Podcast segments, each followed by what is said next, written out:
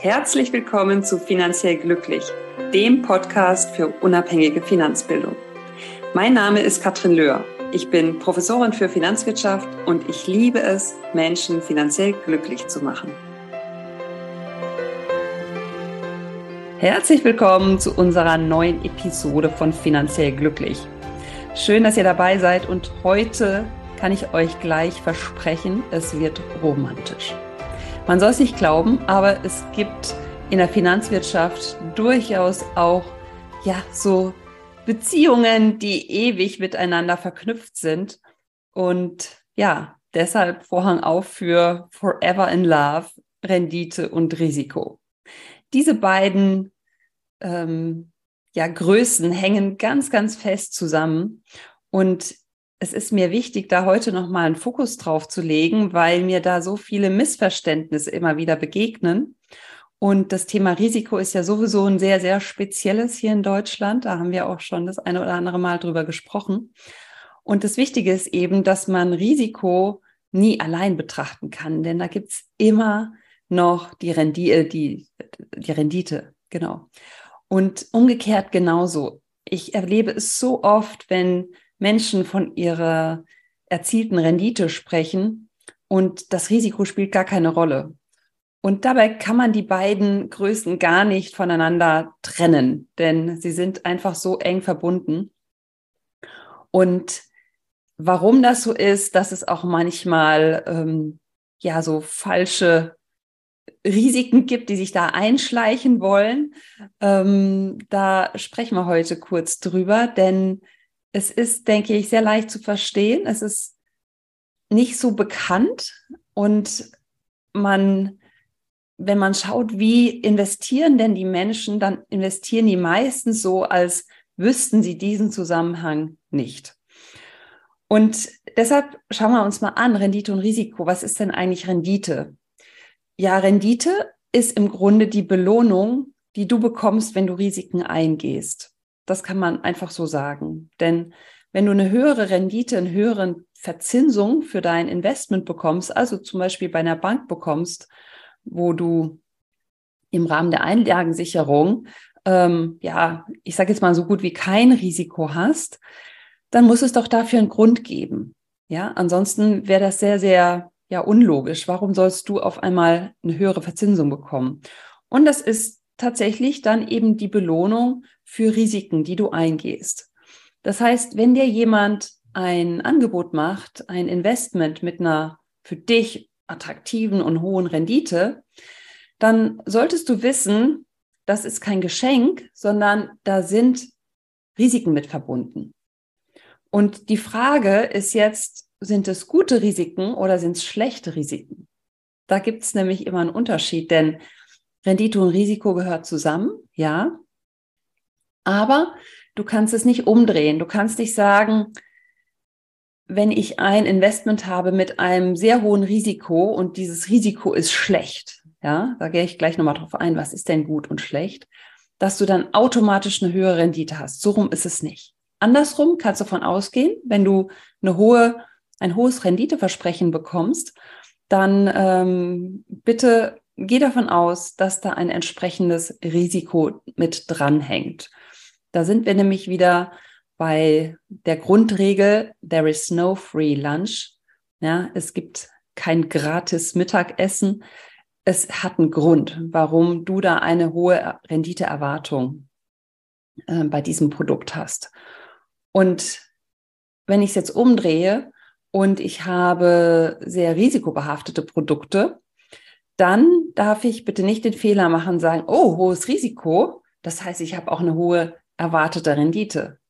Das kann so sein, wenn es gute Risiken sind. Und gute Risiken heißt, dass du alle Risiken diversifiziert hast, die du diversifizieren kannst. Das heißt, es sind nur noch die Risiken vorhanden, die du nicht weg diversifizieren kannst. Zum Beispiel die allgemeinen Marktrisiken. Also wenn jetzt Corona kommt, wenn ein Krieg kommt, ähm, Ölkrise, was auch immer, wo man davon ausgehen kann, dass das im Grunde das ganze System betrifft. Deshalb nennt man diese Risiken auch systematische Risiken. Das sind grundsätzlich gute Risiken. Das ist im Grunde dann eben ja die Belohnung des, dass du das Risiko eingehst. Ähm, dadurch bekommst du die Belohnung eben ähm, mit der Rendite, mit einer höheren Renditeerwartung, als du jetzt möglicherweise bei der Bank bekommst oder bei anderen risikoärmeren oder risikolosen Investments.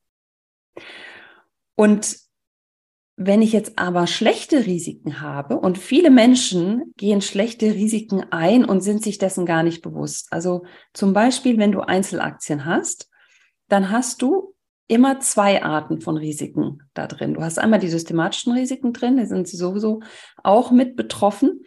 Aber du hast auch immer noch die unternehmensspezifischen Risiken mit drin. Und das ist für dich kein gutes Risiko, weil du da eben dieses Risiko trägst und du hast, dem steht keine Renditeerwartung gegenüber. Weil dieses Risiko könntest du ja wegdiversifizieren. Das heißt, es gibt keinen rationalen Grund, dieses Risiko einzugehen.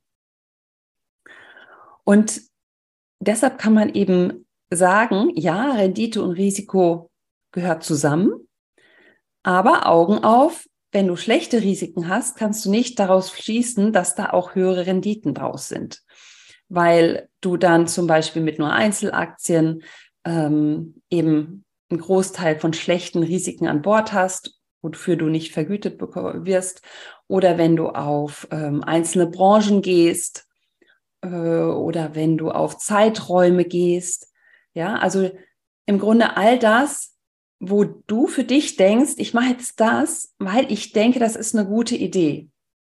Und in dem Moment denkst du nämlich, du bist schlauer als der Markt.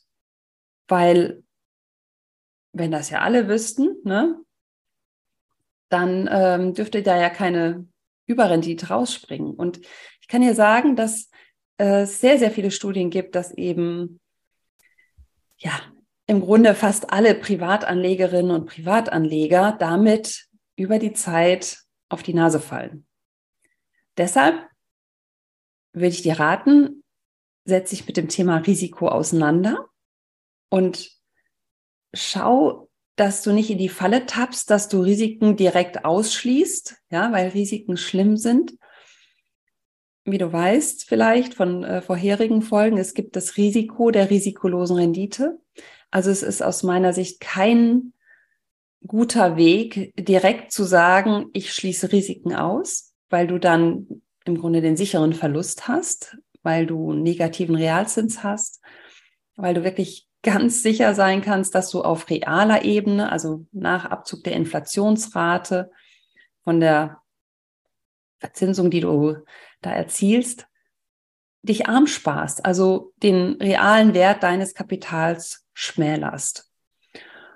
Und deshalb, das ist mal der erste Schritt, Risiko aufgeschlossen zu sein. Dann zu schauen, dass du nur die guten Risiken nimmst. Das heißt, dass du breit gestreut investierst, dass ähm, du diese Verführung, ja, ich setze jetzt mal auf Aktie ABC, entweder in einem getrennten Zockerdepot machst und das wirklich mit einem Mindset, so nach dem Motto, okay, ich gehe ins Casino ja, und wenn es weg ist, ist es weg, aber nicht mit deinem Altersvorsorgedepot, ja.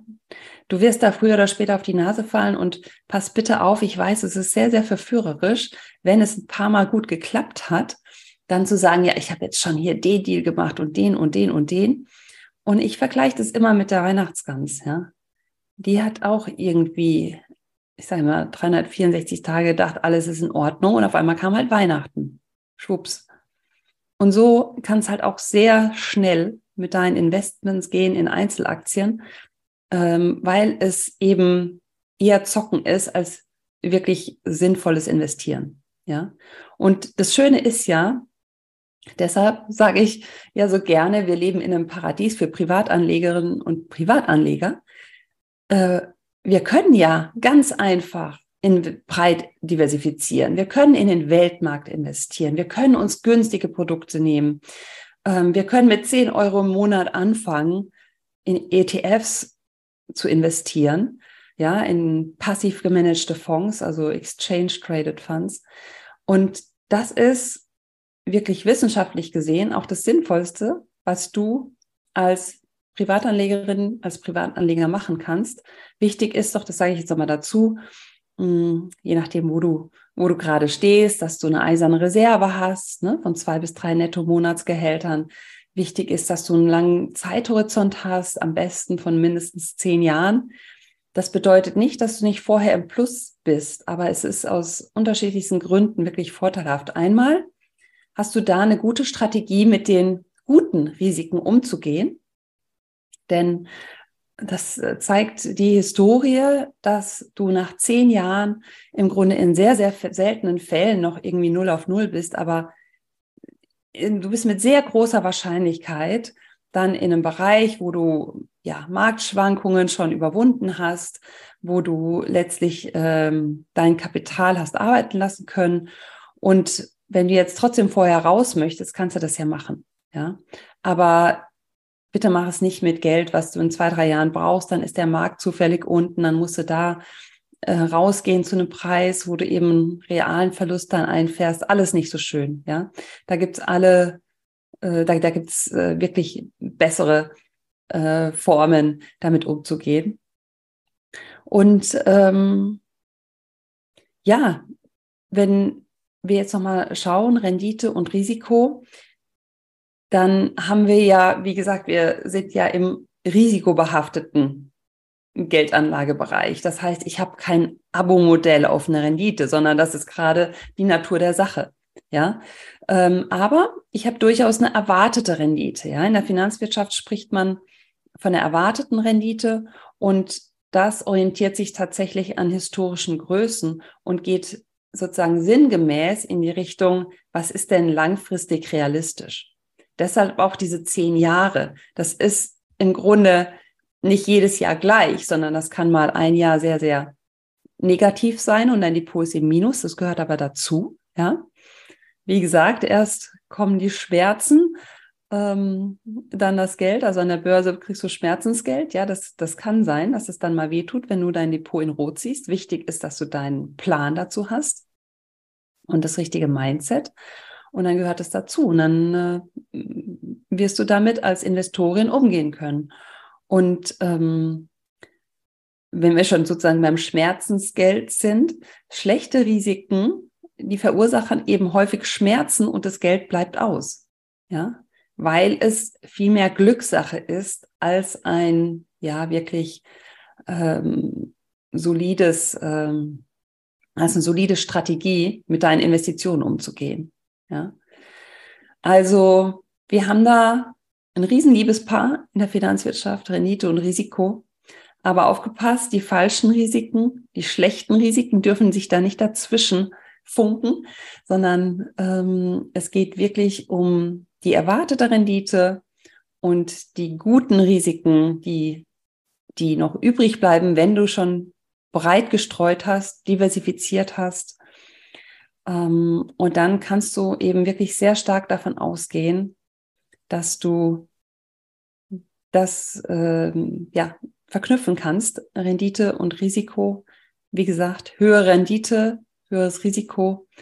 Wenn du in schlechte Risiken investierst, heißt das nicht automatisch eine höhere Rendite. Vorsicht, das ist zu beachten. Und zum Abschluss noch eine Frage an dich weil ja Risiko auch oftmals so abschreckt. Für mich ist es nicht die Frage, kannst du dir risikobehaftete Anlagen leisten, sondern für mich ist die Kernfrage, kannst du dir risikolose Anlagen leisten? Kannst du es dir leisten, kein Risiko einzugehen, damit eine viel niedrigere erwartete Rendite zu generieren.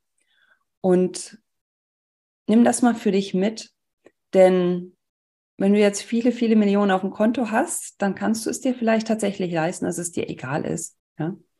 Wenn du aber eine Rentenlücke aufzuschließen äh, hast, wenn du eine ähm, Vermögen aufbauen möchtest, dann klappt das nicht ohne Risiko. Und dann kannst du dir es wahrscheinlich nicht leisten, auf risikobehaftete Anlagen zu verzichten.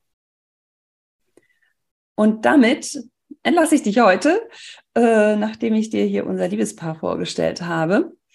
Und ich hoffe, dass du äh, nochmal ja, das Revue passieren lässt, vielleicht ähm, Spaß findest, dich mit den guten Risiken auseinanderzusetzen und dann mit einem ja, soliden ähm, Produkt, mit einer soliden Anlagestrategie da wirklich dich auf den Weg machst und Rendite generierst. Vielleicht bist du auch schon auf dem Weg. Vielleicht möchtest du auch dein Zockerdepot von deinem klassischen, soliden Altersvorsorgedepot trennen, was ich jedenfalls sehr dringend empfehlen würde. Und ja, damit freue ich mich aufs nächste Mal und wünsche euch bis dahin eine gute Zeit. Bis dann. Ciao.